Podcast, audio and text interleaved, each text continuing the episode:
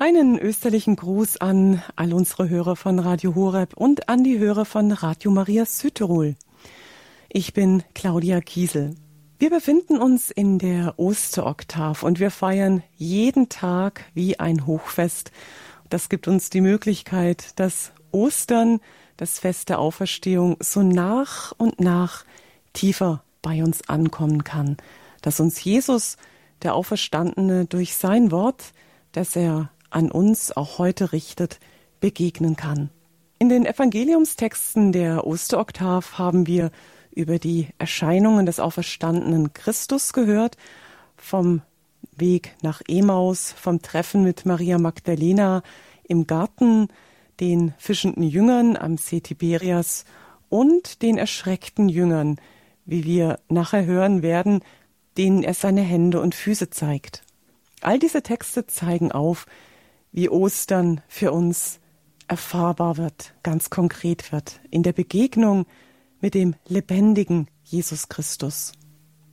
Auch jetzt, in dieser Stunde, in dieser Sendung, in der wir die liturgischen Bibeltexte vom zweiten Sonntag der Osterzeit lesen, das ist der kommende Sonntag, der auch Weiser Sonntag oder Sonntag der göttlichen Barmherzigkeit genannt wird. Mit uns die Bibeltexte betrachten wird Pater Robert Maria Weinkötz aus dem nordbadischen Kloster Waghäusel. Wir freuen uns, Pater Robert Maria. Grüß Gott. Guten Tag Ihnen und allen Hörerinnen und Hörern. Ich freue mich auch, dass wir jetzt im Blick auf das kommende Hochfest der Barmherzigkeit miteinander Jesus begegnen dürfen. Und wir wollen Gott vertrauen, dass er uns umso mehr jetzt auch seine barmherzige Liebe offenbart, die auch in seiner Begegnung mit den Jüngern zum Ausdruck kommt. Ja, danke. Immer wieder dürfen wir Sie oder einen Ihrer Mitbrüder hören, wenn wir bei Radio Horeb die Heilige Messe übertragen und so auch aus Ihrer Wallfahrtskirche, die Sie Brüder vom gemeinsamen Leben betreuen, die Wallfahrtskirche zur Mutter mit dem gütigen Herzen, wo Sie, Pater Robert Maria, auch der Wallfahrtsrektor sind. Heute Abend um 18.30 Uhr übrigens dann auch ein Gottesdienst mit Gebeten um Heilung aus der Wallfahrtskirche, den wir dann hier bei Radio Horeb übertragen dürfen. Jetzt aber schaffen wir Platz für die Begegnung mit dem auferstandenen Herrn in seinem Wort. Wir lesen und überdenken die Bibeltexte vom Sonntag und dazu wollen wir starten mit einem Eröffnungsgebet. Bitte, Pater Robert Maria. Jesus, du bist das Wort, das Gott uns schenkt. Nicht nur ein Wort, das informiert, sondern dein ganzes Leben ist Botschaft. So wie du gehandelt hast, wie du dich den Menschen gezeigt hast, so hast du Gott gezeigt. Wir wollen vertrauen, dass du jetzt auch in dem Wort der Heiligen Schrift uns nahe bist.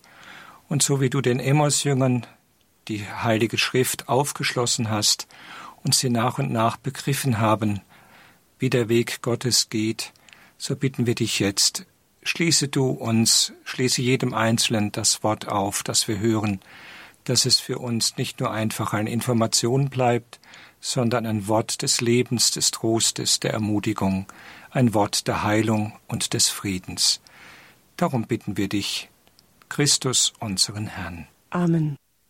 Zuerst hören wir die zwei Lesungstexte und das Evangelium, die Texte, die wird uns Pater Robert Maria mit seinen Gedanken bereichern. Und im weiteren Teil der Sendung, im zweiten Teil, da können Sie, liebe Hörer, dann anrufen und Ihre Fragen zu den Texten stellen, beziehungsweise uns mitteilen, was Sie berührt hat, wo Ihnen etwas tiefer aufgegangen ist, wo Sie eine Begegnung hatten. So wollen wir beginnen mit der ersten Lesung aus der Apostelgeschichte Kapitel 4, wenn Sie eine Bibel zur Hand haben, Apostelgeschichte Kapitel 4, dann dürfen Sie die Verse 32 bis 35 mit uns mitlesen. Die Menge derer, die gläubig geworden waren, war ein Herz und eine Seele. Keiner nannte etwas von dem, was er hatte, sein Eigentum, sondern sie hatten alles gemeinsam. Mit großer Kraft legten die Apostel Zeugnis ab von der Auferstehung Jesu des Herrn, und reiche Gnade ruhte auf ihnen allen.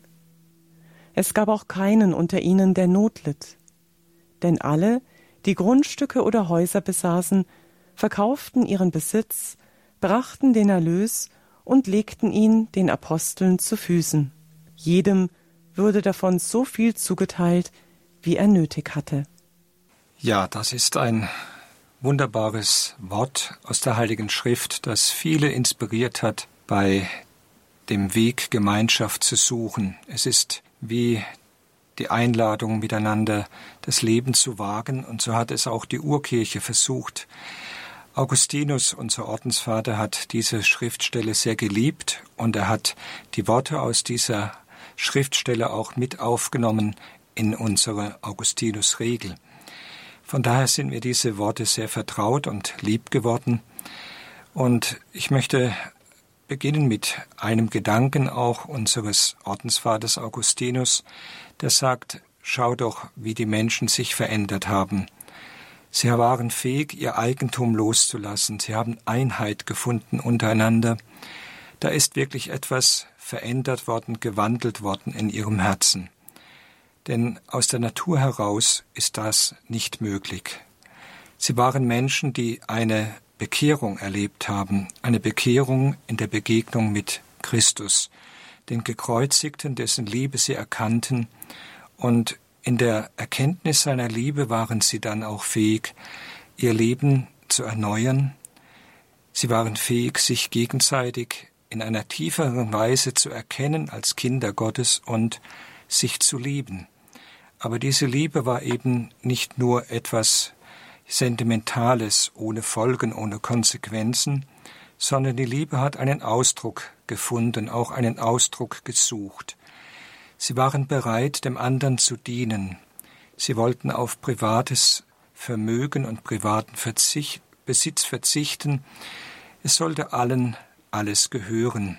Man kann sagen, das ist schon so eine Art Kommunismus, aber aus einem ganz anderen Geist natürlich als der, den wir erlebt haben oder noch erleben. Inspiriert von der Erkenntnis der Liebe Gottes, die sich in Jesus offenbart hat und die die Menschen dazu getrieben hat, diese Liebe miteinander zu leben, zu teilen. Aus dieser Kraft des gemeinsamen Lebens sind sie auch fähig, dann Zeugnis zu geben, von der Auferstehung Jesu des Herrn. Denn er war es ja, der ihnen dieses neue Leben geschenkt hat. Er war es, der sein Leben für sie hingegeben hat. Er war es, der sie gerufen hat, jetzt alles zu verlassen und einen ganz neuen Weg zu gehen. Ohne die Begegnung mit Jesus, dem Auferstandenen, wäre diese Wandlung überhaupt nicht denkbar gewesen. Augustinus betont sehr, dass die Gemeinschaft nicht zuallererst zusammenkommt wie eine Arbeitsgemeinschaft oder dass man etwas besser miteinander bewerkstelligen kann als alleine, sondern er war ein Mensch, der gerne auch die Gemeinschaft, die Freundschaft gesucht und gelebt hat und der auch gespürt hat, dieses Bemühen um die Einheit untereinander, dass man ein Herz und eine Seele miteinander werden kann, also von der Gesinnung, von der Einstellung, auch wenn sie nicht bedeutet, dass wir immer die gleiche Meinung haben muss, aber so im Grundsätzlichen doch eine große Einmütigkeit, dass das etwas sehr Kostbares ist, was der Kirche wie ein Fundament mitgegeben ist. Der Herr hat gebetet am Abend vor seinem Leiden, Vater, lass sie doch eins sein, so wie du und ich eins sind. Und so ist das Zeugnis der Einheit in der Urkirche, immer auch ein Zeugnis für das Wirken Gottes, für die Gegenwart seines Heiligen Geistes. Diese Einheit ist nicht etwas menschlich Gemachtes, sondern sie fließt aus dem Geist Gottes, der sie inspiriert. Sie ist Geschenk, sie ist Gabe. Natürlich muss sich jeder dann auch mühen, mitmühend mit dieser Gabe zu leben und auch entsprechend dieser Gabe zu handeln.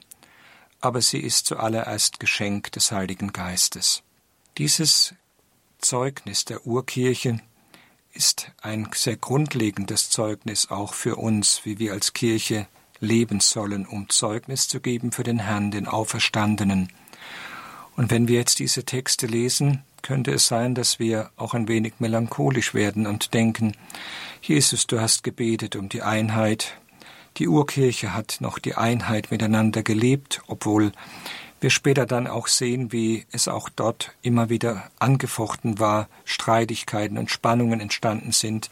Lesen wir nur die Apostelgeschichte. Aber es war immer ein Mühen und auch kein erfolgloses Mühen, die Einheit miteinander wiederzufinden. Es war wie ein Schatz, der die Gemeinde miteinander verbunden hat und wo sie gespürt hat, wenn wir in dieser Einheit sind, dann kann auch das Zeugnis für den Auferstandenen Kraft haben. Wenn wir die Einheit nicht leben und wenn wir nicht miteinander wirklich in der Tiefe mit dem Herrn und untereinander eins sind, dann ist unser Zeugnis geschwächt. Und das erleben wir ja auch jetzt in dieser Zeit. Ja, besonders wenn wir auf den langen Weg der Kirche zurückschauen, von diesem Zeugnis der Urgemeinde bis heute, wie viele Spaltungen, wie viele Trennungen innerhalb der Konfessionen ja entstanden sind und wie das immer wieder das Erste ist, was angefochten wird, die Einheit untereinander. Das ist ja auch schon, denke ich, für, für manche erfahrbar und spürbar, wenn wir in einer Familie leben oder in einer Pfarrgemeinde. Wir können viel Gutes wirken, aber vieles wird schon beschädigt, wenn wir die Einheit miteinander nicht haben. Dann ist auch die Glaubwürdigkeit beschädigt und wir können nicht so gut Zeugnis geben für die Menschen, wie es der Herr eigentlich von uns erwartet. Schauen wir noch auf das Weitere. Da ist nochmal detaillierter dann beschrieben, wie das konkret geschehen ist. Sie haben Grundstück und Häuser besessen, haben den Besitz verkauft, und den Erlös legten sie den Aposteln zu Füßen. Es heißt, sie haben den Besitz, das Eigentum gemeinsam verwaltet, aber sie haben alles, was sie erlöst haben, zunächst einmal den Aposteln zu Füßen gelegt, das heißt ihnen zur Verfügung gestellt. Ich bin mir sicher, dass die Apostel das nicht alleine alles entschieden haben, aber sie waren diejenigen, die dann auch, nachdem sie vom Herrn ausgesandt worden sind zur Verkündigung, in der Gemeinde schauen sollten, wo jetzt Not ist. Denn es war ja nicht Selbstzweck, dass man die Häuser und die Grundstücke verkauft hat, sondern es sollte ja dazu dienen, auch Armut und Not zu lindern. Und dies geschieht eben durch das, dass dieser Erlös dann besonders auch den Armen zur Verfügung gestellt wird in der Gemeinde. Wir dürfen uns das vielleicht auch etwas noch verdeutlichen, wenn wir in die Apostelgeschichte hineinschauen, auf den heiligen Paulus. Da sehen wir immer wieder, wie er eine Kollekte hält. Überall, wo er hinkommt, bittet er, nachdem die Menschen den Glauben angenommen haben, nicht um Gaben für sich, er hat ja mit seinen eigenen Händen gearbeitet, aber er bat um Spenden, um Kollekten, um die Armen in Jerusalem in der Urgemeinde zu unterstützen. Es waren also Menschen, die nicht unbedingt sehr reich waren, aber die eben als Dank für den empfangenen Glauben von den neu gegründeten Gemeinden dann diese Unterstützung empfangen konnten. Also es waren Arme und doch Reiche, weil sie den Glauben hatten. Es waren Menschen, die Jesus als den Herrn erkannten und die wussten, er ist ihre Kraft, er ist es, der ihnen die Befähigung zum Zeugnis gibt. Augustinus weist auch darauf, auch darauf hin, dass es nicht nur darum geht, den Besitz zu teilen, sondern dass es letztlich darum geht, auf diesem Weg des Loslassens fähig zu werden, auch in der Liebe zu wachsen und er fordert dazu auf, dass auch die Gaben, die jeder Einzelne hat, für alle dienen sollen. Und ich denke, das ist auch etwas, was gerade jetzt für die Kirche, wenn wir uns an diesem Urmodell orientieren, so wichtig ist, dass wir die Gaben erkennen und dass jeder, egal ob er nun arm oder reich ist, egal ob er gesund oder krank ist, er ist gerufen, das, was er lebt, das, was ihm geschenkt ist, immer wieder auch mit anderen zu teilen. Und so entsteht Gemeinschaft, so wächst Kirche. Es ist also ein sehr schöner Text, über den wir noch viel nachdenken können. Aber das Wichtigste, was mir hier aufgeht, diese Einmütigkeit im Herrn, die die Einmütigkeit untereinander eben auch begründet und dann die Kraft der Verkündigung, die aus der Einheit wächst, die vor allen Dingen dann auch getragen wird in der Bereitschaft, ein Opfer zu bringen, sich zu lösen von Besitz, von Eigentum, wo ja die Bindungen manchmal sehr stark sein können, und dass dieses Zeugnis der Hingabe auch der des gemeinsamen Eigentums dann viele, viele berührt hat und viele zusammengeführt hat und dem Herrn für den Glauben ja es möglich war, dass diese Menschen dann auch durch dieses Lebenszeugnis in der Gemeinschaft andere leicht zum Glauben bringen konnten. Ich denke, so ging es damals und so wird es auch heute nicht anders sein. Kirche wächst nicht einfach nur durch große Pläne oder Strukturänderungen, sie wächst immer aus dem Lebenszeugnis der Hingabe Einzelner, wo der Herr dann seine Macht und seine Herrlichkeit offenbaren kann. Soweit mal die Gedanken zur Apostelgeschichte.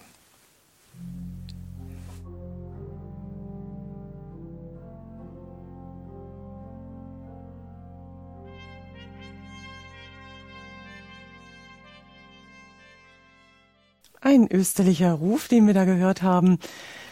Ein Halleluja, das wir jetzt in dieser Osterzeit ganz besonders dicht und feierlich auch aufnehmen, nachdem wir so lange in der Fastenzeit dieses Halleluja nicht mehr gehört haben. Ja, Sie haben die Bibelsendung eingeschaltet bei Radio Horeb. Wir lesen in unserer Sendung Höre Israel die Bibeltexte vom kommenden Sonntag. Das ist der zweite Sonntag in der Osterzeit, der Barmherzigkeitssonntag, wie er seit dem Jahr 2000 heißt oder auch Weißer Sonntag genannt. Und nachdem wir jetzt die erste Lesung schon miteinander gelesen haben und die Auslegungen von unserem heutigen Sendungsgast, Pater Robert Maria Weinkötz aus dem Kloster Waghäusel, gehört haben, kommen wir jetzt zur zweiten Lesung. Wenn Sie, liebe Hörer und Hörer, vielleicht jetzt erst in dieser Sendung dazugekommen sind, setzen sich gerne mit Ihrer Bibel dazu und für die zweite Lesung dürfen Sie aufschlagen den ersten Johannesbrief im Kapitel 5, die Verse 1 bis 6. Schwestern und Brüder, jeder, der glaubt, dass Jesus der Christus ist, ist aus Gott gezeugt. Und jeder, der den Vater liebt, liebt auch den, der aus ihm gezeugt ist. Daran erkennen wir, dass wir die Kinder Gottes lieben, wenn wir Gott lieben und seine Gebote erfüllen. Denn darin besteht die Liebe zu Gott, dass wir seine Gebote halten. Und seine Gebote sind nicht schwer, denn alles, was aus Gott gezeugt ist, besiegt die Welt. Und das ist der Sieg, der die Welt besiegt hat, unser Glaube. Wer sonst besiegt die Welt, außer dem, der glaubt, dass Jesus der Sohn Gottes ist? Dieser ist es, der durch Wasser und Blut gekommen ist, Jesus Christus. Er ist nicht nur im Wasser gekommen, sondern im Wasser und im Blut. Und der Geist ist es, der Zeugnis ablegt. Denn der Geist ist die Wahrheit. Ein ganz wunderbarer Textabschnitt aus dem ersten Johannesbrief. Ich habe vor mir ein Bild vom sogenannten barmherzigen Jesus, das auf Schwester Faustina Kowalska zurückgeht.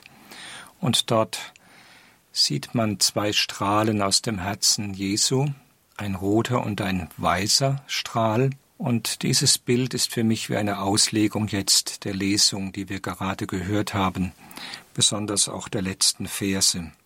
Jesus Christus ist nicht nur im Wasser gekommen, sondern im Wasser und im Blut. Und der Geist ist es, der Zeugnis ablegt, denn der Geist ist die Wahrheit. Wasser und Blut, das sind die Elemente, die auch bei der Geburt des Menschen sichtbar sind. Wasser und Blut sind aus dem Herzen Jesu entsprungen, als das Herz geöffnet worden ist, um zu schauen nach seinem Tod. Wasser und Blut. Aus dieser Hingabe des Herrn am Kreuz ist die Kirche, sind wir, jeder Einzelne geboren, und er ist gleichsam, ja, unsere Mutter geworden, er ist derjenige, aus dem wir das neue Leben empfangen haben. Er hat uns neu geboren durch seine Hingabe am Kreuz. Wenn wir auf dieses Zeugnis schauen, Wasser und Blut, wird es geistlich gerne gedeutet als Sinnbild für die Taufe, durch die wir die Neugeburt empfangen, und Sinnbild auch für die Eucharistie, die ja Gegenwart und Vergegenwärtigung des Kreuzes Todes Jesu ist. Beides gehört zusammen, Neugeburt und dann auch die Nahrung, dieses neue Leben, das immer wieder genährt wird, auch vom Herrn in der Hingabe, die wir in der Eucharistie gegenwärtig werden lassen dürfen. So kommt Jesus im Wasser und im Blut als der Gott, der Leben schenkt, als der Gott, der uns auch seinen Geist mitteilt, auch dafür steht das Wasser. Jesus kommt aus Gott, er ist aus Gott gezeugt, er ist der Sohn Gottes. Und das Schöne ist nun, dass wir in der Taufe durch Jesus die Neugeburt erfahren als Kinder Gottes. Wir kommen auch aus dem Schoß des Vaters. Wir sind von Christus, unserem Erlöser, gleichsam eingesetzt worden in den Schoß des Vaters, des himmlischen Vaters, und haben eine ganz neue Identität empfangen. Wir sind etwas geworden, was wir vorher nicht waren. Wir sind Gottes Kinder geworden.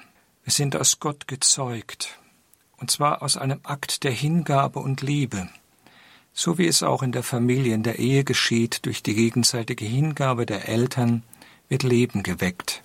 Und so wird durch die Hingabe des Herrn an uns, an seine Kirche, das neue Leben geweckt. Das Leben der Gotteskinder. Es ist ein Leben aus seiner Hingabe, aus seiner Liebe, aus seinem Erbarmen. Und dieses Leben, so sagt Johannes, dass es wirklich in uns Gegenwart ist und dass es erkennbar ist, will auch spürbar werden und wird auch spürbar in der Liebe, die wir zueinander haben. Auch da wieder eine schöne Brücke zur Apostelgeschichte. Die Liebe ist nicht natürlich, weil wir uns so sympathisch finden.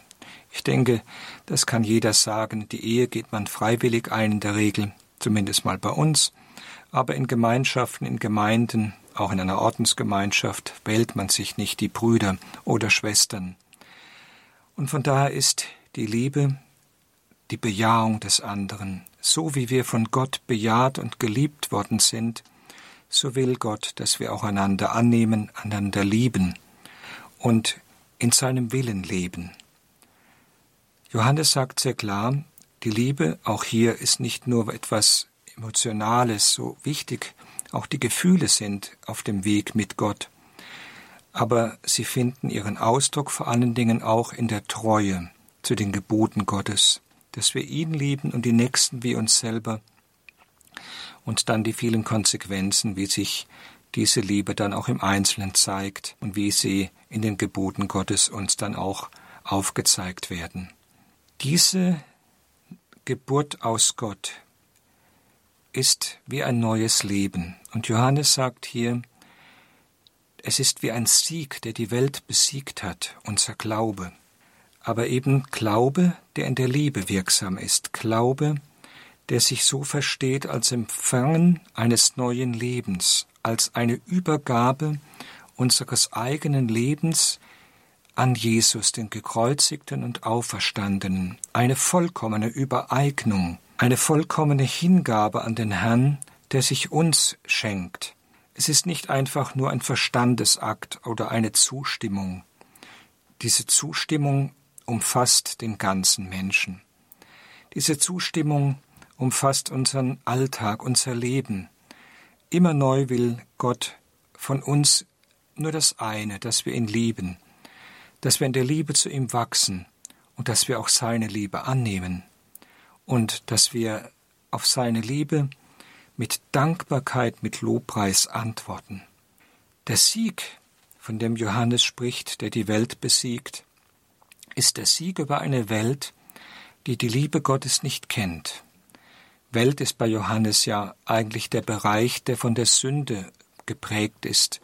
Und er beschreibt es ja von der Begierde des Fleisches, der Begierde der Augen und all diese selbstsüchtigen Triebe und Anlagen, die im Menschen verwurzelt sind, vom Stolz. Und zu diesem neuen Leben, zu dieser Neugeburt befähigt uns der Herr durch seinen Heiligen Geist, denn er ist es, der Zeugnis ablegt, aber eben Zeugnis in der Weise, dass er uns dieses neue Leben mitteilt, dass er uns hilft, es zu leben, es zu verwirklichen. Das mag uns jetzt vielleicht im Moment etwas theoretisch vorkommen, aber schauen wir doch nochmal auf die Heiligen, auf eine Mutter Teresa oder auf einen Johannes Bosco und wie sie alle heißen und wie sie uns die Kirche vorstellt. Es sind doch Menschen, die außergewöhnlich leben konnten und die einen ganz anderen Lebensstil gezeigt haben, wie es allgemein üblich ist. Woher haben sie es? Aus dem Geist Gottes. Aus dem Geist, der den Egoismus, der in uns angelegt ist, überwindet und uns völlig verwandelt. Ostern ist ein Fest der Wandlung, Ostern ist Fest des Lebens, Ostern ist Fest des Sieges. Und wir wollen und dürfen vertrauen, dass dieser Sieg des Herrn auch in unserem Leben weitergeht, auch wenn es ein Weg ist und manchmal auch wieder Rückschläge gibt auf dem Weg. Der Herr wird, wenn wir uns wirklich ganz ihm überlassen, uns ganz hinüberziehen in dieses neue Leben, und er wird uns helfen, in der Kraft seines Kreuzes Sieger zu sein über alles, was aus der Welt, also aus dem alten Menschen, uns noch aufhalten möchte, uns ihm zu schenken.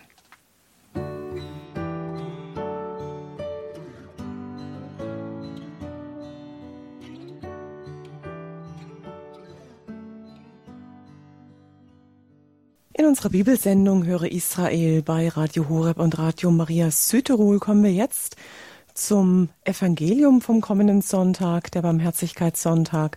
Und nachdem wir dann die Auslegung zu den Evangeliumstext gehört haben, dann sind Sie dran, liebe Hörerinnen und Hörer.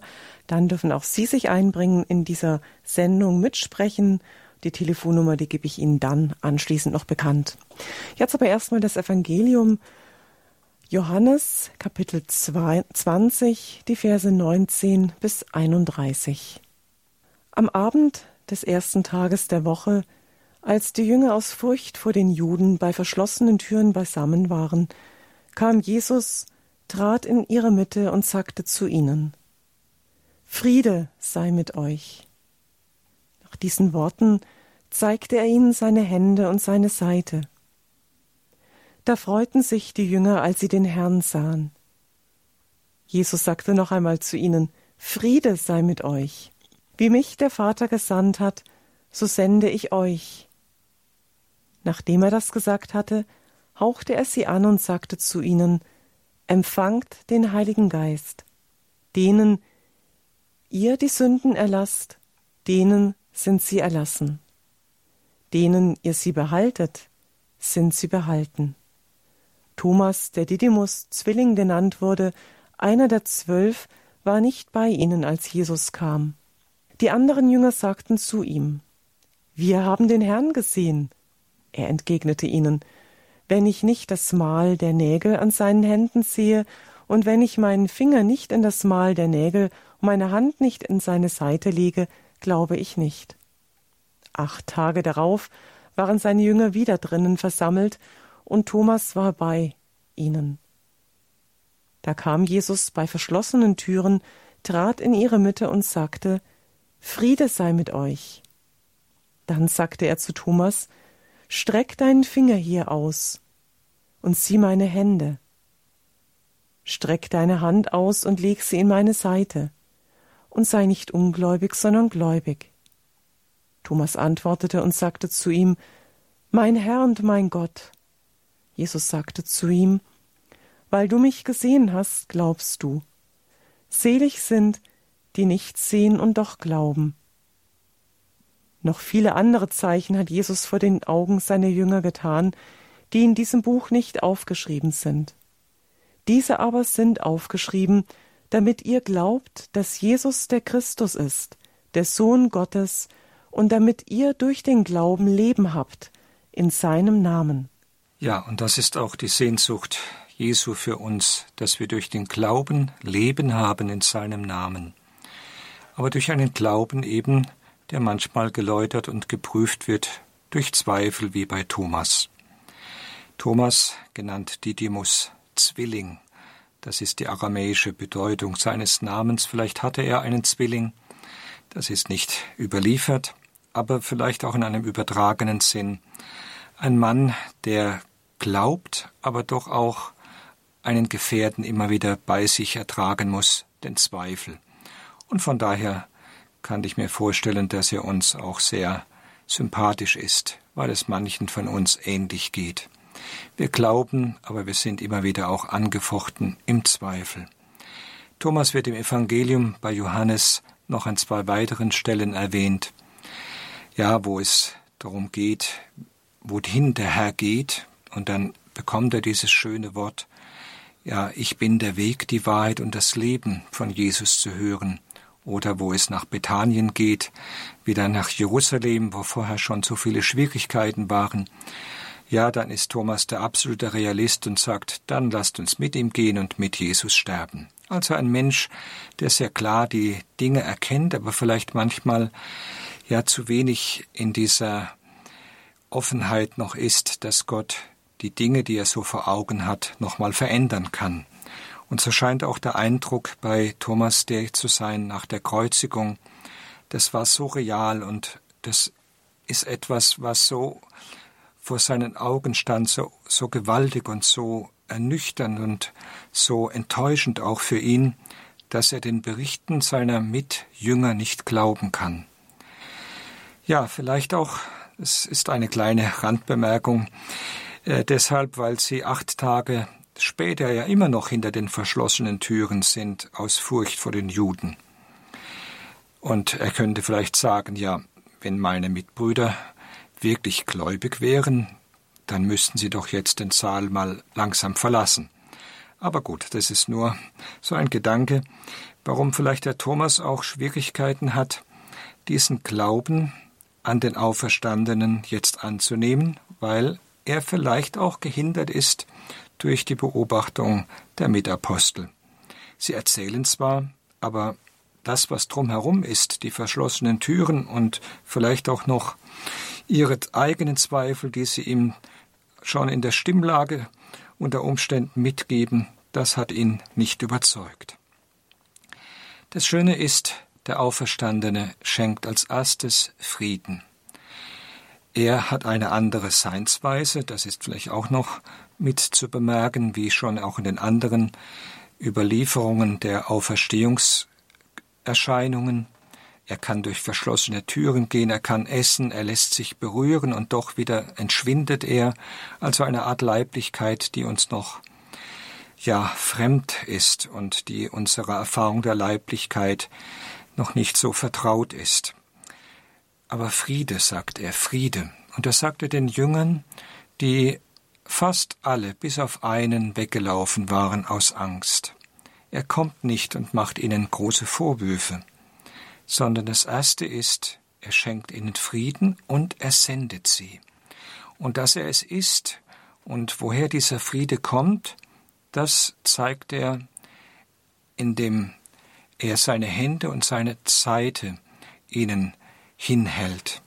Es ist wieder Ausweis, ich bin es wirklich.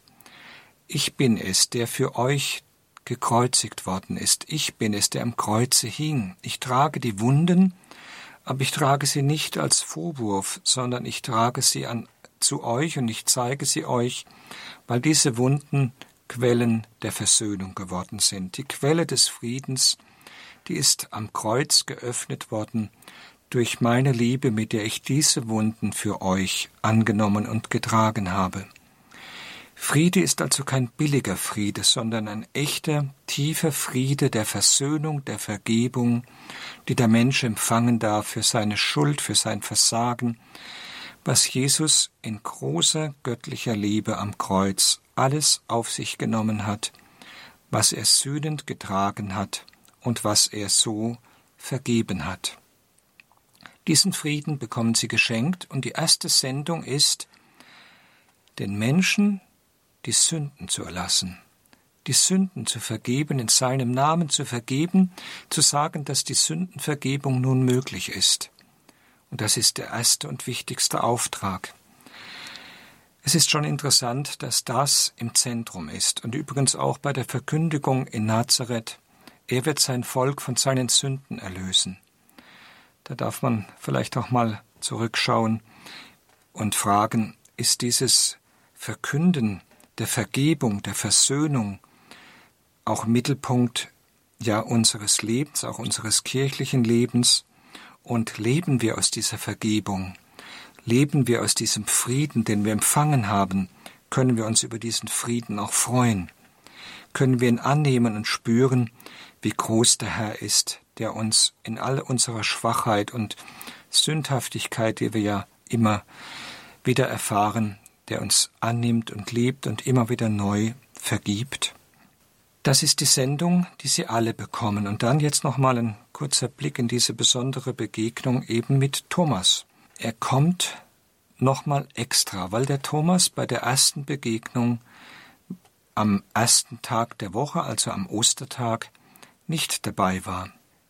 Er kommt extra für ihn, und es drückt ja auch eine ganz besondere Liebe zu diesem Thomas aus, und ich möchte Sie auch einladen, sich auch ganz persönlich auch vom Herrn geliebt zu wissen, wenn er schon diese Begegnung dem Thomas, dem Zweifler, schenkt, dann ist er immer bereit, auch sie jedem Einzelnen zu schenken und ihm so zu begegnen, wie er es braucht und wie er Jesus tiefer erkennen und lieben kann.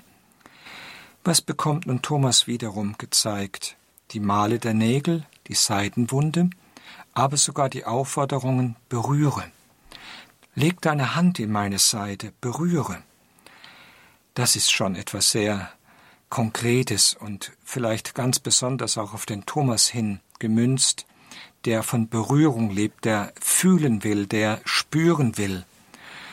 Ja, und ob er wirklich berührt, das, habe ich mal gehört, diesen Gedanken, der mir haften geblieben ist, das wissen wir nicht. Er wird zwar so auf Gemälden auch gezeigt, aber ob er nicht allein schon durch die Begegnung innerlich so geöffnet worden ist für den Herrn, dass er in einen ganz tiefen Glauben kommt und als erster und als einziger der Apostel, sonst hören wir es eigentlich nicht, dann sagt, mein Herr und mein Gott, das ist ein Akt der Anbetung, ein Akt vollkommenen, vollkommener Hingabe und vollkommenen Glaubens. Und das ist doch auch wunderbar, dass der Herr genau diesen zweifelnden und so landläufig als ungläubig bezeichneten Thomas dann uns als einen tiefgläubigen Mann zeigt, der, so sagt es die Überlieferung der Kirche, sich auf den Weg gemacht hat in den Irak nach Indien, verkündet hat, gepredigt hat, also fremde Kulturen und Sprachen wie auch die anderen Apostel erst einmal kennenlernen musste und dort auch bereit war, für seinen Herrn zu sterben, weil er ihn liebte. Es ist eine wunderschöne Begegnung und ich denke, wir finden uns gerade in dieser Begegnung auch ganz gut wieder. Noch ein letztes Wort. Das Johannesevangelium endet jetzt heute mit diesem Wort, dass nicht alle Taten und Zeichen Jesu aufgeschrieben sind. Und ich denke, das ist auch ein Hinweis, dass der Herr noch weiter seine Lebendigkeit, seine Gegenwart, seine wandelnde Kraft in der Kirche zeigen möchte und dass es weitergeschrieben werden will, dieses Buch des Evangeliums der frohen Botschaft, dass Jesus lebt. Und dazu sind wir alle eingeladen. Eingeladen, dass wir im Hören auf das Wort selber schauen, wie der Herr mit uns den Weg gegangen ist, wo wir seine barmherzige Liebe erkannt haben, wie er uns ganz persönlich auch vertraut geworden ist und es ist bei jedem Einzelnen ganz eigen und persönlich und verschieden, und jeder Einzelne darf seine Geschichte mit dem Herrn haben und darf auch und soll darüber auch Zeugnis geben.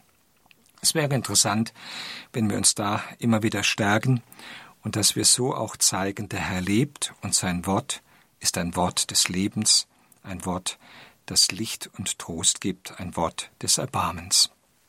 Danke, Pater Robert Maria. Sie machen mir die Überleitung leicht, unsere Hörer einzuladen. Denn jetzt ist der Augenblick gekommen, wo Sie sich einbringen können. Vielleicht eben gerade in diesem Weiterschreiben des Evangeliums. Wie haben Sie, um kurz Zeugnis zu geben, in der restlichen Sendungszeit, wie Sie dem Auferstandenen begegnet sind oder wie Sie ihn, so wie vielleicht auch der Thomas ihn erlebt hat, der Sie in ihrem Zweifel, in ihrem Glaubenszweifel aufgesucht hat und ihnen neues Licht geschenkt hat. Vielleicht haben Sie auch noch Nachfragen konkret zu den einzelnen Bibeltexten, die wir gelesen haben. Herzliche Einladung, sprechen Sie jetzt einfach gerne mit, mit Ihrem Beitrag konkret in dieser Bibelsendung. Die Telefonnummer, unter der Sie uns jetzt in dieser Sendung erreichen, das ist die 089 517 008 008 und wenn Sie uns im Ausland hören und auch gerne mitsprechen wollen, 0049 vorweg und dann einfach die Null weglassen. Wir hören etwas Musik, Jubilatechor mit Friede mit euch und dann geht's gleich weiter. Melden Sie sich gerne mit Ihrem Beitrag.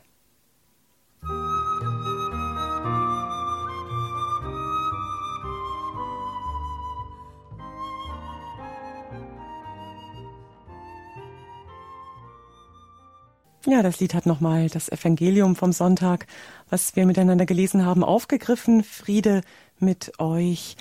Sie haben noch die Möglichkeit, in der Sendung anzurufen und an Pater Robert Maria, den wir gehört haben, bei den Auslegungen der einzelnen Bibeltexte, ihm Fragen zu stellen oder auch Anmerkungen oder einfach kurz Ihr Zeugnis, wie Sie Jesus schon erfahren haben, auch als Licht, vielleicht in dunkleren Zeiten als auch als barmherzigen Vater oder auch als jemand, der ihren Glauben gestärkt hat, vielleicht auch durch andere Menschen. Gerne dürfen Sie uns das mitteilen. Es ist immer schön, wenn wir uns bereichern im gegenseitigen Erfahrungsaustausch. Pater Robert Maria, wenn wir jetzt in dieser ganz besonderen Zeit gerade sind, der Osteroktav, wo wir dann auch gerne sagen, da stehen so viele Gnaden auch bereit für uns. Und gerade wenn wir jetzt auf den Barmherzigkeitssonntag zugehen, aber es gibt sicherlich auch Hörer, die momentan gar nicht so sehr heimgesucht werden von diesem Licht der Auferstehung oder nicht sehr viel davon spüren und vielleicht auch sehr viel Unbarmherzigkeit auch von ihrer Umgebung spüren. Was könnten wir ihnen jetzt mitgeben? Ja, zunächst einmal ist das natürlich eine sehr schwere Zeit, wenn wir solche Erfahrungen machen, gerade in einer so lichten Zeit wie die Osterzeit. Und es ist für viele schon auch, das glaube ich, äh, die geprüft werden durch Krankheit oder vielleicht auch durch ein Zerbrechen von Beziehungen oder auch durch Situationen jetzt, wo sie Angst haben um ihre Existenz. Ja, sicher nicht einfach an den Auferstandenen zu glauben.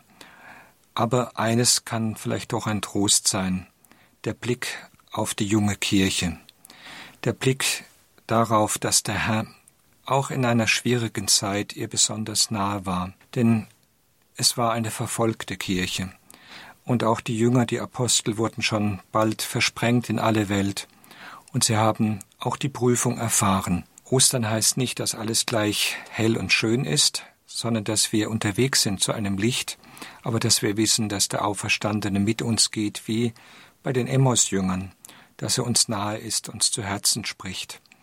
Und ich denke, das ist eines, was wir vielleicht ganz nüchtern sagen dürfen. Wir sind auf dem Weg und der Auferstandene ist behutsam an unserer Seite, um uns aufzurichten.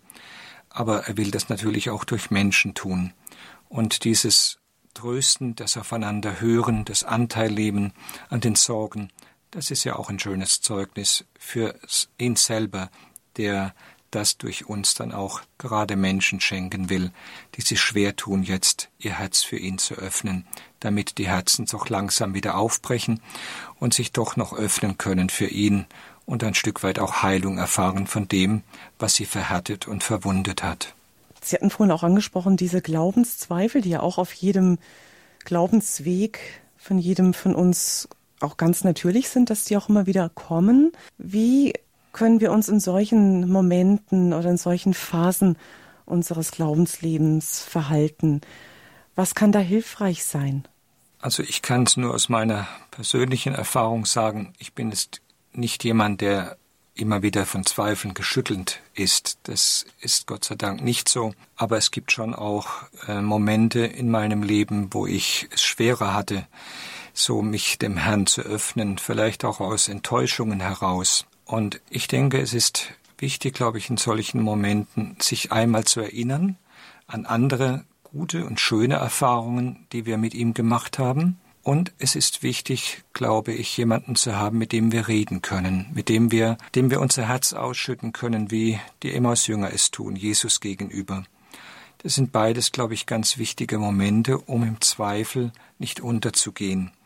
Und dann darf ich ja auch vertrauen, dass es auch Dinge gibt, die vielleicht Klärung brauchen, die im Zweifel mal angesprochen und aufgedeckt werden wollen und die dann auch wieder sich wandeln können, wenn es mal hochgekommen ist und wenn wir nach solchen Erfahrungen nochmal neu auch erfahren durften, dass wir, so wie wir sind, auch in unseren Zweifeln, in unseren Enttäuschungen, ja immer schon vom Herrn geliebt waren, immer schon von ihm ja auch getragen waren. Und ich fand ganz schön den Gedanke, den ich heute Morgen fand, äh, dass der Zweifel bei vielen auch daher rührt, dass sie an diese umfassende, barmherzige Liebe Gottes oft nicht glauben können und dass dieser Zweifel dann nochmal geheilt wird, wenn plötzlich sie spüren dürfen, ja, Gott war mir nah, da wo ich ihn so weit wegwähnte. Gott war mir nah in seinem Erbarmen, da wo ich mich so selbst ver, ja, verurteilt habe. Und das sind oft die Erfahrungen, die uns dann in eine ganz große neue Tiefe auch mit Jesus hineinführen. Jesus mutet uns nicht umsonst diese Wege zu, aber es sollen immer wieder Wege werden wie bei Thomas, die am Ende uns tiefer mit ihm einen und im Vertrauen stärken. Wir denken also manchmal doch recht menschlich klein von Gott und dabei ist er so überaus groß und großzügig auch in seiner Liebe, wie er uns begegnen und auch mitteilen möchte, wenn wir offen sind auch dafür. Ja, herzlichen Dank Ihnen, Pater Robert Maria, für die Vorbereitung ja, mit den Bibeltexten auf den Barmherzigkeitssonntag. Ich hoffe, dass wir alle ein Stück weit uns öffnen können und auch diese barmherzige Liebe unseres Herrn in diesen Tagen auch besonders erfahren können. Herzliche Einladung auch, liebe Hörerinnen und Hörer. Wir feiern am kommenden Sonntag, am Barmherzigkeitssonntag, dann die Heilige Messe mit Papst Franziskus in Rom um 10.30 Uhr, die Übertragung hier bei Radio Horeb. Dürfen sich gerne mit anschließen. Dann hören wir nochmal die Texte, die Bibeltexte, die wir gerade miteinander gelesen haben. Wir schließen ab diese Sendung mit Gebet und gerne auch Ihrem priesterlichen Segen. Pater Robert Maria, herzliches Dankeschön. Grüße auch an Ihre Mitbrüder. Mein Name ist Claudia Kiesel. Hat mich gefreut, dass Sie mit dabei waren, mit zugehört haben und das ein oder andere bestimmt auch noch weiter, was wir gehört haben, wachsen und tiefer fallen darf. Alles Gute Ihnen, behüt Sie Gott. Ihre Claudia Kiesel. Jesus, du hast uns dich geoffenbart und du zeigst dich in deinen Wunden, den Jüngern und auch uns und du zeigst dich auch in den Wunden unseres eigenen Lebens und bist gekommen, dadurch uns und vielen Heil zu schenken, auch durch manche Wunden, die wir selbst noch zu tragen haben. Wir danken dir, Jesus, dass du mit uns bist und wollen dich bitten, segne unsere Wunden, segne unsere Verletzungen, segne uns mit deinem Heil und lass uns selbst Quellen der Heilung werden für die vielen, die vielleicht ärmer sind und verletzter als wir selbst. Dazu segne sie und seine Kirche, der allmächtige und gütige Gott, auf die Fürsprache der Gottesmutter Maria und von Schwester Faustina, er der Vater, der Sohn und der Heilige Geist. Gelobt sei Amen. Jesus Christus. In Ewigkeit. Ewigkeit. Amen.